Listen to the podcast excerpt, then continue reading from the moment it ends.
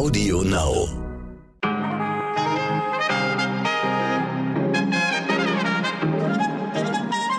Guten Morgen, liebe Hörerinnen, zur Folge am Freitag. Mein Name ist Michel Abdullahi. Es ist der 6. August und das ist heute wichtig.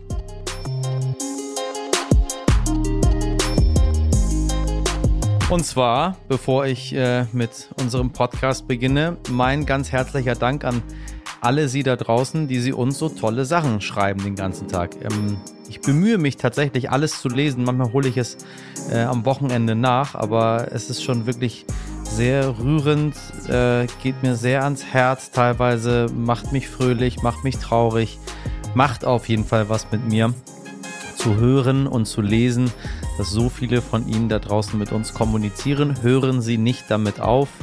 Bitte haben Sie Verständnis dafür, wenn wir äh, mal nicht ganz so fix antworten oder ich es selbst gar nicht schaffe, weil sonst käme ich zu gar nichts anderem. Aber seien Sie gewiss, dass ich mir da alles ganz genau durchlese und mich wirklich sehr darüber freue, was für, was für tolle Worte Sie finden und wie viele sehr persönliche und private Gedanken Sie mit uns allen teilen. Ähm, das bedeutet mir eine ganze Menge und zeigt mir auch jeden Tag wieder aufs Neue, warum ich das hier überhaupt mache. Ganz alleine, einsam in meinem Studio am Mikrofon. So, aber jetzt meine Frage an Sie. Sitzen Sie gerade am Frühstückstisch? Einige von Ihnen ja. Ich weiß ja, einige fahren Auto, andere sitzen in der Bahn und hören uns zu. Einige äh, hören den Podcast in einer Art Staffel am Wochenende nochmal. Äh, aber die, die jetzt am Frühstückstischen und vielleicht ein leckeres Honigbrot essen. Äh, nicht, dass ich das ihn gleich aus der Hand äh, reißen möchte oder dass es ihn runterfällt. Äh, heute geht es bei uns nämlich äh, direkt um das dicke Geschäft mit dem Honig. Mein Kollege Veit Schmelter erklärt, warum so viel gefälscht, gestreckt und gepanscht wird. Und Veit sagt Ihnen auch gleich, warum das, was da aus der Tube kommt, kein echter Honig ist. Und keine Sorge, wenn Sie keinen Honig äh, essen, dann finden wir auch etwas äh, was bei der Wurst, die Sie da vielleicht gerade essen, nicht stimmt. Aber das zu späterer Zeit. Bevor es aber um den Honig geht, erstmal einige News für Sie. Wir haben lange nicht mehr über Inzidenzen gesprochen. Aktuell liegt sie bundesweit bei 19,4. Berlin, Hamburg und Schleswig-Holstein sind schon über 30, stand gestern Abend. Nun gibt es ja verschiedene Theorien. Die einen sagen, die Inzidenz habe kaum mehr eine Aussagekraft, sondern man solle nur noch auf die Belegung der äh, Intensivstationen und Betten dort schauen. Der Chef des Robert Koch Instituts hält die Inzidenz dagegen weiterhin für einen wichtigen Parameter. Aber welchen Plan haben eigentlich die drei, die ins Kanzleramt einziehen möchten? Mein Kollege Christian Berger ist stellvertretender Leiter des RTL Politikressorts. Er versucht seit einiger Zeit herauszufinden, was Baerbock, Scholz und Laschet zum Umgang mit der Inzidenz überhaupt sagen. Wir haben bei vielen Gelegenheiten gefragt. Bei Terminen haben wir sie angesprochen, dann hieß es, das sei jetzt nicht das Thema dieses Termins. Dann haben wir um eine schriftliche Stellungnahme gebeten. Dann hieß es aus der CDU, das äh, würde auf der Ministerpräsidentenkonferenz besprochen. Von der SPD haben wir gar keine Antwort bekommen. Und die Grünen verwiesen darauf, dass das Gesundheitsministerium in Jens Spahn doch gefälligst einen Vorschlag machen müsse. Da haben wir uns gefragt, warum haben die Grünen nicht selbst eine Idee oder selbst einen Plan und sagen, wir stellen uns das so vor wenn man ins Kanzleramt will, dann sollte man doch wissen, welche Haltung man zu einer der wichtigsten Fragen in der Pandemiebekämpfung hat. Wir finden es ein bisschen symptomatisch für den Wahlkampf, diese Angst, sich festzulegen. Ähm, und glauben, es hängt so ein bisschen damit zusammen. Natürlich spielen so die sozialen Medien eine große Rolle. Alles, was man sagt, wird einem direkt um die Ohren gehauen. Und die Debattenkultur ist ein bisschen den Bach runtergegangen. Aber das sollte ja die Kandidaten nicht davon abhalten zu sagen, dafür stehe ich, das ist das, was ich machen möchte. Die Grünen haben das bisher noch am konkretesten gemacht. Äh, Armin Laschet ist derjenige, der am wenigsten konkret mit seinem Programm sagt, was er will. Aber das ist ja etwas, was ich als Wähler, wo ich ein Recht drauf habe, dass ich weiß, wenn ich jemanden wähle, wofür er steht. Und deshalb fanden wir das ziemlich enttäuschend, enttäuschend und werden auch weiterhin dranbleiben und immer wieder fragen, bis wir dann hoffentlich irgendwann eine Antwort bekommen. Übrigens, laut einer aktuellen Forsa-Umfrage wünschen sich nur 13 Prozent Laschet als Kanzler, 38 Prozent dagegen sind für Söder. Tja, und das macht die Union etwas nervös, wie mein Kollege Holger Schmidt-Denker aus Berlin berichtet. Das ist, glaube ich, eher Ratlosigkeit momentan so ein bisschen vor allem im Laschet-Lager. Man kann sich das nicht so recht erklären und überlegt, was man tun kann, um den Kandidaten wieder weiter nach vorne zu bringen in den Umfragen. Es wurde erst einmal der Wahlkampfauftakt, der jetzt ja diese Woche begonnen hätte, äh, quasi abgesagt mit dem Hinweis, der Ministerpräsident müsse sich eben um sein Bundesland kümmern, um die Flutkatastrophe und dort eben äh, mithelfen, die Folgen zu bewältigen. Äh, das kann man, denke ich mal, auch nachvollziehen, jetzt irgendwelche schönen Bilder zu produzieren auf Wein Weingütern oder in Altstädten äh, malerisch, das hätte keinen Sinn gemacht. Auch der eigentlich mit großem äh, Aufwand geplante Auftakt in die heiße Phase des Wahlkampfs am 21. August im Europapark Rust wurde quasi abgesagt. Man will dort eben nicht diese falschen Bilder in einem Vergnügungspark äh, produzieren. Das soll jetzt in kleinerem Rahmen wohl hier in Berlin stattfinden. Also das zeigt, man ist so ein bisschen unsicher, wie man am besten den Kandidaten jetzt präsentiert. Und aus der CSU, aus der Schwesterpartei, kommt natürlich jetzt auch nicht gerade Unterstützung. Da heißt es dann vom CSU-Chef Söder, der ja selber gerne Kanzlerkandidat geworden wäre, man brauche mehr Power.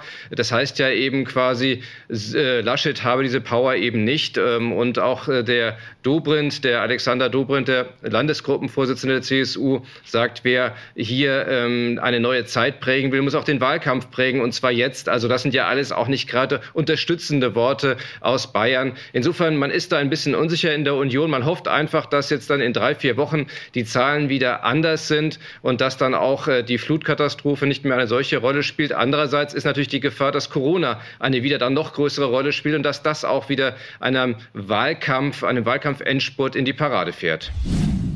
Bei der Bundestagswahl im September dürfen die saarländischen Grünen keine Landesliste aufstellen. Das entschied der Bundeswahlausschuss gestern in Berlin. Der Grund, bei der eingereichten Wahlliste gab es einen Wahlfehler. Ein Ortsverband konnte nicht an der Abstimmung teilnehmen. Wenn Sie im Saarland wohnen, können Sie bei der Wahl im Herbst also mit Ihrer Zweitstimme nicht die Grünen wählen, meine Damen und Herren. Im Kampf ums Kanzleramt entgehen Annalena Baerbock damit wichtige Stimmen. Ihr einziger Trost dürfte dürfte sein, dass das Saarland mit seinen rund 700.000 Wahlberechtigten zu den kleinsten Bundesländern gehört. Schauen wir mal, wie sich das auswirkt und ob es dabei bleibt. Sie wissen ja, in Deutschland kann man ja klagen und klagen und klagen. Ich werde Sie auf dem Laufenden halten. Jetzt zwischendrin mal eine gute Nachricht. Wobei, wenn Sie die Grünen hassen, war das ja vorhin schon eine, gute Nachricht. Wenn Sie die Demokratie äh, mögen, war das eine schlechte Nachricht. Aber jetzt mal eine, eine gute Nachricht für alle.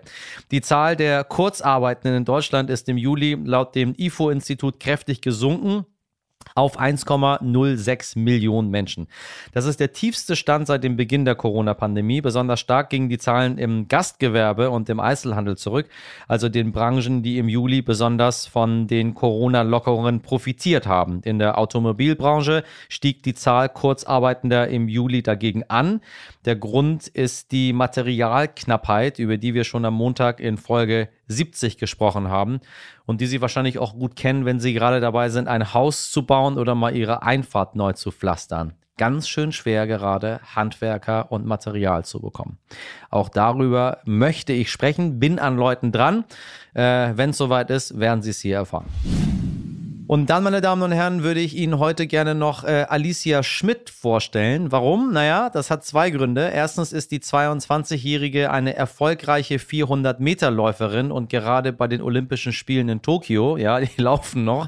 Zweitens ist Alicia super erfolgreiche Influencerin und hat sage und schreibe 2,3 Millionen FollowerInnen auf Instagram. Für viele ist sie ein Vorbild, aber was ist ihr eigentlich wichtiger? Der Sport oder Social Media? Mein Fokus liegt ganz klar auf meinen sportlichen Leistungen und Erfolgen. Da investiere ich so viel Zeit rein und da möchte ich am Ende des Tages natürlich überzeugen. Aber klar, Social Media ist mittlerweile ein zweites Hobby von mir geworden und wenn ich da noch Zeit übrig habe, dann ähm, nutze ich das ganz gerne, um eben auch auf Social Media ähm, präsent zu sein, um mich da mit meinen Followern auszutauschen. Das macht mir auch wahnsinnig viel Spaß. Ähm, allerdings ist eben der Sport immer an erster Stelle Und das möchte ich auch, solange es mir möglich ist, auch so weitermachen. Leider hat es Alicia nicht geschafft, sich einen Platz in der 4x400 Meter Staffel der Frauen zu sichern. Aber allein in Tokio dabei zu sein, ist für die 22-Jährige etwas ganz Besonderes. Hier bei den Olympischen Spielen mit dabei zu sein, da ist für mich ein Kindheitstraum in Erfüllung gegangen. Und ich kann immer noch nicht ganz realisieren, dass ich mir den jetzt erfüllen durfte nach einer alles anderen als leichten Saison. Und ähm, es ist Wahnsinn. Also ich habe mir zwar natürlich immer vorgestellt, wie es vielleicht sein wird, aber letztendlich hier zu sein, ist das nochmal was ganz anderes. Und die ersten Tage im Olympischen Dorf waren so ereignisreich und es waren so viele neue Eindrücke, die man erstmal verarbeiten musste. Und es ist doch ganz anders, als man sich das immer vorgestellt hat. Und ja, immer noch ein wahnsinnig schönes Gefühl, hier mit den besten Sportlern der Welt zusammenzukommen. Olympia in Tokio geht übrigens nur noch bis Sonntag, dann war es das schon wieder. Aber nach den Olympischen Sommerspielen stehen ja traditionell die Paralympischen Sommerspiele an und auch damit werden wir uns nächste Woche beschäftigen. Ich will nicht zu viel verraten, aber wir haben einen sehr interessanten Gesprächspartner dazu. Hier im Podcast äh, sprechen wir meistens über die großen Themen, den Wahlkampf, Corona-Impfung, Krisen und Skandale, äh, KanzlerkandidatInnen versuchen, die ganz Großen äh, ans, ans Mikrofon zu bekommen, mit ihnen zu sprechen. Aber um die große Politik zu verstehen, lohnt es sich manchmal auch, auf das ganz Kleine zu schauen. Zum Beispiel darauf, was wir uns morgens aufs Boot schmieren. Deswegen habe ich mit meinem Kollegen Veit Schmelter von NTV über ein Thema gesprochen, das es nicht so oft auf die Titelseiten schafft, das Geschäft mit dem Honig. Er hat mir erklärt, wer wirklich am Honig verdient, warum Honig nicht gleich Honig ist und wo es den Besten gibt. Also, liebe ZuhörerInnen, lehnen Sie sich zurück und äh, erkunden Sie am Beispiel des Honigs die ganze Welt in a nutshell. Veit, ich grüße dich. Hi, Michelle. So, wir haben ja einen Podcast, der auch viel morgens gehört wird. Er wird auch tatsächlich sehr viel im Laufe des Tages gehört. Äh, und auch spät nachts wird er gehört, wie ich in den Zahlen sehe. Aber er wird äh, überdurchschnittlich viel am Morgen gehört. So. Und ähm, Zur Frühstückszeit. morgens, genau, da frühstückt man. Und dann haben wir das Thema Honig, mit dem du dich jetzt beschäftigt hast. So. Nun ist das Thema Honig ein ziemlich alter Hut. Es gibt eigentlich nichts, was man über Honig noch nicht berichtet hat. Irgendwie. Mit Glaubst den du Bienen ist es kompliziert. Ja, es ist so irgendwie, wir wissen, dass Honig äh, gepumpt wird, dass der gemischt wird, äh, dass nicht überall, wo Honig draufsteht, Honig drin ist. Ähm, äh, über die Preispolitik des Honigs, ähm, äh, EU, nicht EU-Honig und so weiter und so weiter. Ähm, was hast du mir Neues äh, aus deiner Recherche zum Thema Honig äh, zu bieten, wo ich sage, liebe ZuhörerInnen, bleiben Sie einen Moment dran, da können Sie noch was lernen. Ähm, also ja, du hast recht, vieles äh, ist über Honig bekannt. Ähm, äh, was für mich jetzt bahnbrechend war bei der Recherche, ich hatte tatsächlich gar nicht so viel Wissen über Honig, äh, waren vor allen Dingen drei Sachen. Nämlich zum einen die Situation der Berufsimker, dass es eine verschwindend geringe Zahl ähm, nur noch gibt in Deutschland von Imkerinnen und Imkern, die damit ihr Geld verdienen. Es sind, äh, wenn man jetzt wirklich nur mal die Hauptberuflichen nimmt, die nichts anderes, kein anderes Einkommen haben außer äh, den Verkauf von Honig, dann sind es nur noch ungefähr 50 Stück in Deutschland. Ach, Ähm, tatsächlich. das- also ja, man, man, genau. man würde sich sogar alle merken können, die es gibt. Äh, vermutlich ja. Also die Zahlen schwanken, weil es ähm, halt sehr, sehr viel im Nebenerwerb machen und dann müsste man genau gucken, okay, wer verdient jetzt eigentlich sein Hauptbrot nur mit dem Honig, aber ähm, es sind ungefähr, ja, so, zwischen 50 und 100, die ausschließlich nur mit dem Verkauf von Honig das Geld verdienen. Die zweite Erkenntnis war, dass ein Imker von einem verkauften Glas Honig, sagen wir mal, es kostet acht bis zehn Euro, dann bleiben für den Imker oder die Imkerin vielleicht so 50 Cent bis ein Euro übrig. Ähm, das war mir auch so nicht klar. Und das dritte war tatsächlich so diese ganze Verfälscherpraktik, die hinter dem Honig steckt. Ähm, dass es Firmen in, in Asien und auch in anderen Teilen der Welt äh, gibt, die sich nur darauf spezialisiert haben, ähm, Honig zu strecken, zu punchen, zu verfälschen, ähm, um damit aus wenig Rohhonig äh, viel Masse zu machen und das dann zu günstigen Preisen zu verkaufen. Dass das so ein großes Business ist, dass es da Firmen gibt, die das machen, dass das äh, so ein Katz-und-Maus-Spiel ist zwischen den Lebensmittellaboren und den Verfälschern, das war mir tatsächlich auch nicht klar. Und ähm, immer wenn ich das Leuten und KollegInnen erzählt habe und auch Freunden, ähm, denen war das auch nicht so klar, ähm, dass da so ein fettes Business hintersteckt. Und sag mal, ähm, warum ist das so? Also was ist mit den, mit den Imkern passiert? Gab es mal mehr von denen und war unser Honig, sage ich mal, vor 50 Jahren einfach wirklich Honig, der, weiß ich nicht, aus der Lüneburger Heide kommt, weil dort die Blumen sind und dort die Bienen sind und der Imker dort sitzt? Äh, oder hat sich das einfach verschoben, weil, keine Ahnung, in jedem Supermarktregal äh, 30 Honigsorten angeboten werden müssen zu verschiedensten Preisen und, und weiß ich nicht was. Also wann, wann hat sich das verändert? Ähm, naja, da muss man eigentlich, ähm, hat sie, würde ich jetzt mal sagen, hat sich das verändert, äh, als die Globalisierung angefangen hat. Ja. Ähm, ähm, also ist schon lange her. Naja, aber das, das Ding ist ja halt, ähm, Honigproduktion ist aufwendig. Das kostet Zeit und es kostet Geld und es kostet Arbeitskraft.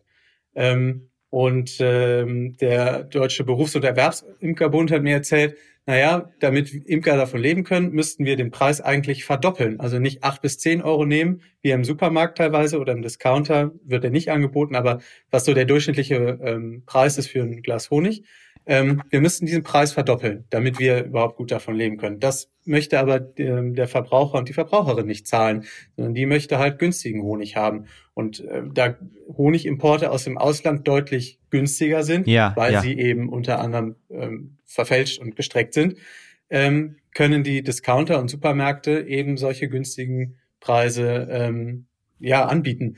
Dann kommt noch hinzu, dass es da, also dass es häufig oder nicht immer, aber es ist, ähm, sind ja immer Honigmischungen. Also es ist nicht ein Honig aus einem bestimmten Land, sondern da werden ja viele verschiedene Honige zusammengekippt. Ähm, deswegen steht auch immer hinten drauf Mischung aus EU und Nicht-EU-Ländern. Richtig. Ähm, das ist auf dem Etikett. Und ähm, daran erkenne ich eben als Verbraucherin schon, dass es ähm, eben kein Honig aus einer bestimmten Region oder einem bestimmten Land ist, sondern dass da ähm, viel gemischt wurde. Ist denn Honig aus Nicht-EU-Ländern gleich schlecht?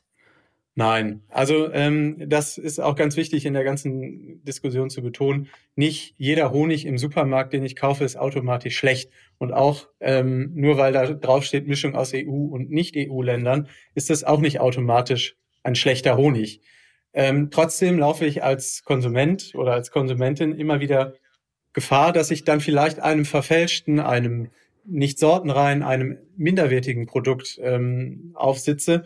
Und wenn ich das eben vermeiden will, dann muss ich wirklich ähm, entweder zum Lokalimker um die Ecke gehen oder eben im Supermarkt konkret nach diesem zertifizierten deutschen Imkerhonig suchen. Dann weiß ich, okay, das ist wirklich ähm, ein Honig aus einer bestimmten Region. Ähm, da ist jetzt, weiß ich nicht, äh, nur Raps drin und nicht noch irgendwas anderes. Ähm, und dann habe ich ein gutes Produkt. Also tatsächlich ist das so, äh, jetzt kann man sagen, ähm, das ist mir egal, ich will einfach nur äh, was Süßes auf meinem Brot haben. Äh, da brauchen Sie keinen Honig, meine Damen und Herren. Also wenn Sie einfach nur irgendwas Süßes auf Ihrem Brot haben wollen, das, das können Sie auch billiger hinbekommen, als äh, Honig zu nehmen.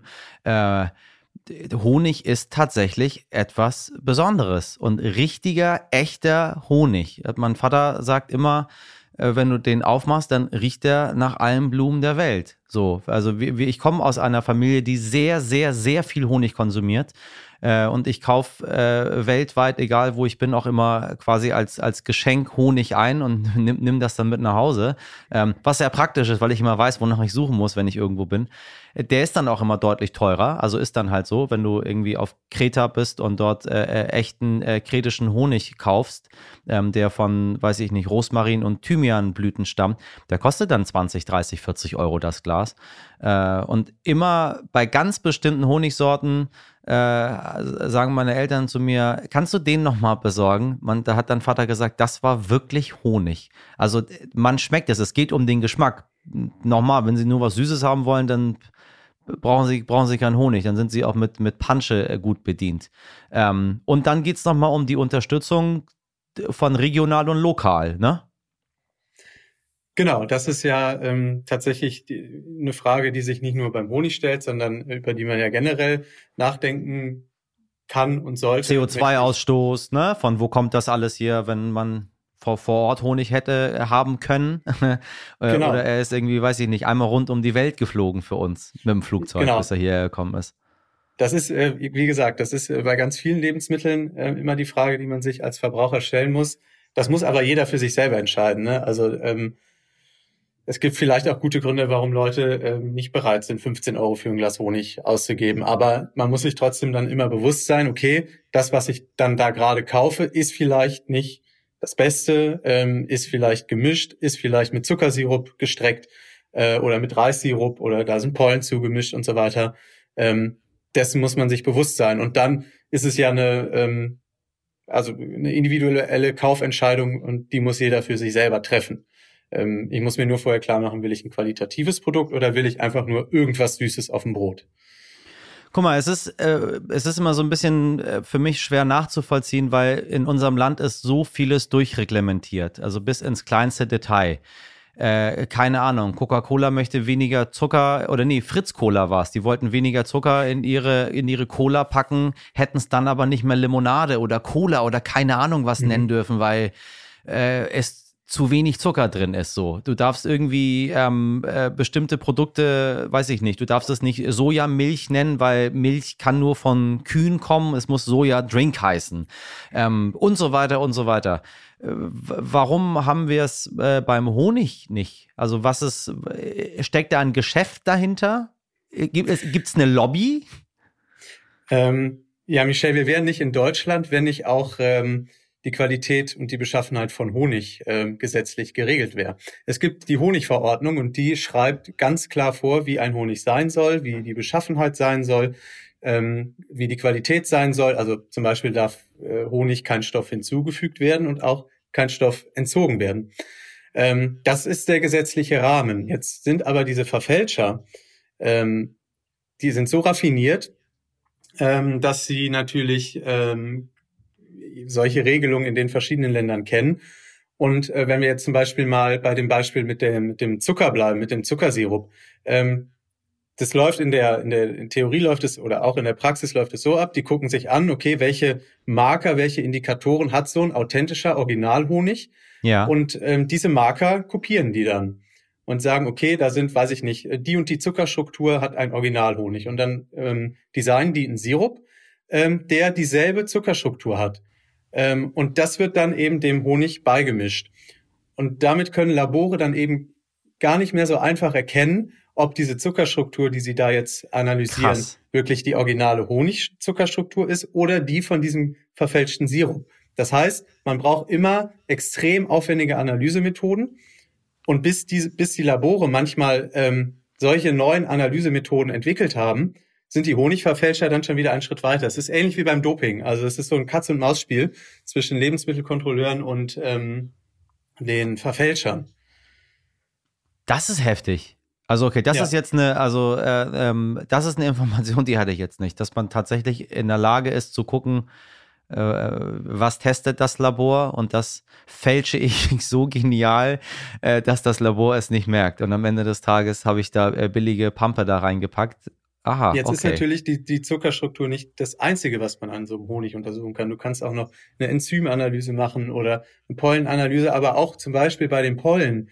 Ähm, das sind alles Mark sogenannte chemische Marker, die kann man auch künstlich dem Honig zu, äh, hinzufügen. Und dann ähm, wird halt echt tricky für die Labore, da ähm, äh, herauszufinden, okay, hat es da jetzt äh, Panscherei gegeben oder ähm, sind da wirklich so viele Pollen in diesem Honig?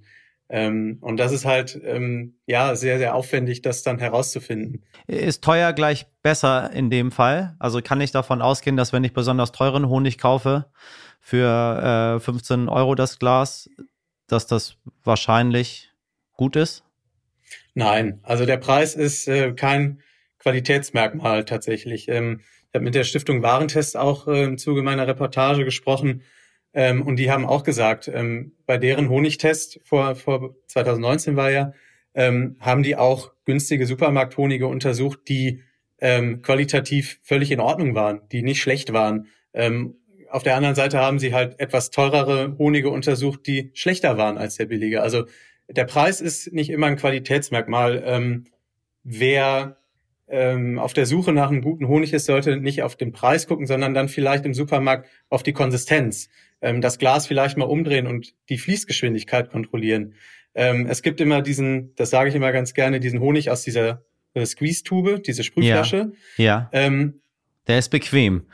Er ist bequem, Aber ähm, tatsächlich lässt sich Honig nicht einfach aus so einer Tube rausdrücken. Wer mal so einen guten deutschen Imkerhonig ähm, äh, gesehen hat, wie die Fließgeschwindigkeit da ist, ähm, und dann drückt man den Honig einfach so aus dieser Sprühtube raus, ähm, da ist nach meinem Verständnis, kann das so nicht sein. Der, der fließt viel zu schnell aus dieser Tube raus. Ähm, da muss, also ich würde jetzt mal sagen, ohne jetzt sämtlichen Tubenhonig irgendwie abwerten zu wollen, aber ich glaube, ähm, Honig aus der Squeezeflasche ist nicht unbedingt das Beste. Ähm, äh, die äh, äh, letzte Frage, ähm, die und die wichtigste für mich hier: Isst du selber überhaupt Honig? Bist du Fraktion äh, morgens ähm, Mettbrötchen oder Honig? Äh, ja, ähm, bei mir ist das phasenweise. Also ähm, du wirst lachen, aber jetzt äh, in der Reportagezeit habe ich viel Honig gegessen, weil ich mich irgendwie jeden Tag mit Honig beschäftigt habe äh, und dann halt auch immer Lust hatte, Honig zu essen. Ähm, aber es ist nicht immer so. Ähm, mal schmier ich mir das aufs Brot oder mische mir das ins, ins Müsli oder in den Porridge rein morgens. Aber dann gibt's auch wieder vier, fünf Monate, wo ich gar keinen Honig esse. Also es ist äh, ein Auf und Ab bei mir. Okay, noch eine Frage habe ich. Wenn ich den Imkerhonig, wenn ich, jetzt weiß ich nicht, jetzt Landstraße gerade fahre nach Ahrensburg äh, und dann äh, ist da ein Schild Imkerhonig, kann ich dann, kann ich denn da zumindest davon ausgehen, dass das Honig ist, wie er sein soll? Oder äh, kann ich das auch nicht erkennen? Doch, also da kann ich ähm, zu 99,9 Prozent davon ausgehen, dass das ein vernünftiger, qualitativ hochwertiger Honig ist. Ähm, erst recht, wenn er in diesem Glas ist, was man kennt mit diesem goldenen Deckel, wo drauf steht äh, Deutscher Imkerbund, zertifizierter Honig, dann weiß ich, der Honig ist kontrolliert vom Deutschen Imkerbund ähm, und dann weiß ich eben, dass ich da ein, ein gutes, hochwertiges Produkt habe. Ähm, vielleicht noch für den Hinterkopf, aber auch das geht jetzt, glaube ich, wieder viel zu sehr ins Detail. Ähm, es gibt auch Imker, die Honig zukaufen, weil deren Bienen tatsächlich zu wenig ähm, produzieren.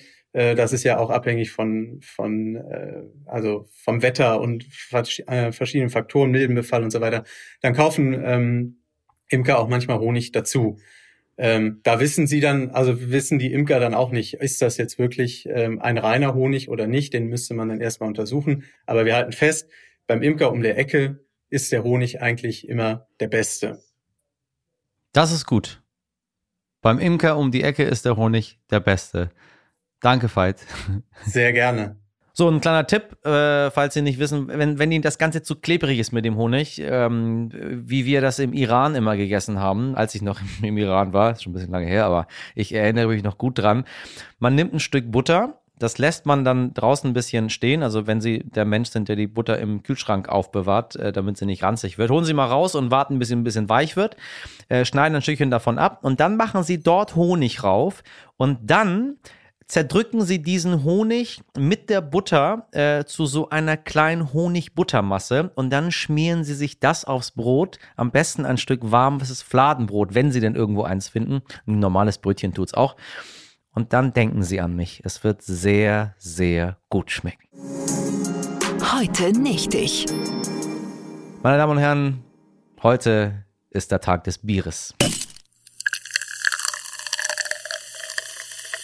Damit Sie heute Abend in der Kneipe mit Ihrem Fachwissen glänzen können, haben wir drei Fakten über unser deutsches Nationalgetränk herausgesucht, die Sie ganz sicher wahrscheinlich, hoffentlich noch nicht kennen. Aufgepasst. Bierbrauen war früher Frauensache. Das änderte sich erst, als die Mönche in ihren Klöstern das Bier für sich entdeckten als Fastenmahlzeit. Bam. Damit sind sie ganz weit vorne, wenn sie diesen Fakt das nächste Mal aus dem Hut zaubern. Achtung, Fakt 2. Die älteste Brauerei, die noch immer im Betrieb ist, ist deshalb auch das Kloster Weinstefan in Bayern, ja Mai, wo denn auch sonst. Das Kloster bekam bereits 1040 das Braurecht verliehen, also vor fast 1000 Jahren. Das ist schon mal ein zweiten Fakt. Und jetzt kommt der dritte für den ganz normalen Alltag. Bier hilft beim Einschlafen, weil es das zentrale Nervensystem entspannt. Jetzt sagen Sie, das wusste ich doch schon immer. Ja, richtig. Mehr als ein kleines Glas ist allerdings nicht ratsam und auch gar nicht nötig. Sonst ist der Körper über Nacht mit dem Abbau des Alkohols beschäftigt. Am nächsten Morgen hat man dann zwar geschlafen, erholt ist der Körper aber nicht. So, Drei Fakten für Sie, die Sie jetzt einfach mal so nonchalant äh, aus dem Ärmel schütteln können. Ich sage Prost und sage, das war's für heute von mir. Zum Abschluss habe ich ausnahmsweise eine Bitte an Sie. Wir wollen unseren Podcast natürlich immer weiterentwickeln und dabei können Sie uns helfen, indem Sie mir eine kurze Mail schreiben. Was gefällt Ihnen an unserem Podcast und was würden Sie sich wünschen? Was gefällt Ihnen nicht? Schreiben Sie mir das an unsere Mailadresse heute wichtig stern.de und ich sage, ja, selbst der Moderator steht hier zur Disposition, meine Damen und Herren. Wenn Sie sagen, ich kann mit dem Typen überhaupt gar nichts anfangen, die Nachrichten, alles, was er da macht, die Interviews, das ist ganz toll, aber bitte jemand anders, dann werden wir auch darüber nachdenken. Aber es nicht ändern. In der Redaktion für diese Folge waren Sabrina Andorfer, Dimitri Blinski, Malte Born, Nick Rasmus und Martin Schlack. Die Produktion hat Wei Quan für Sie übernommen. Und jetzt wünsche ich Ihnen einen schönen Freitag. Machen Sie was draus. Bis nächste Woche. Ihr Michel Abdullahi.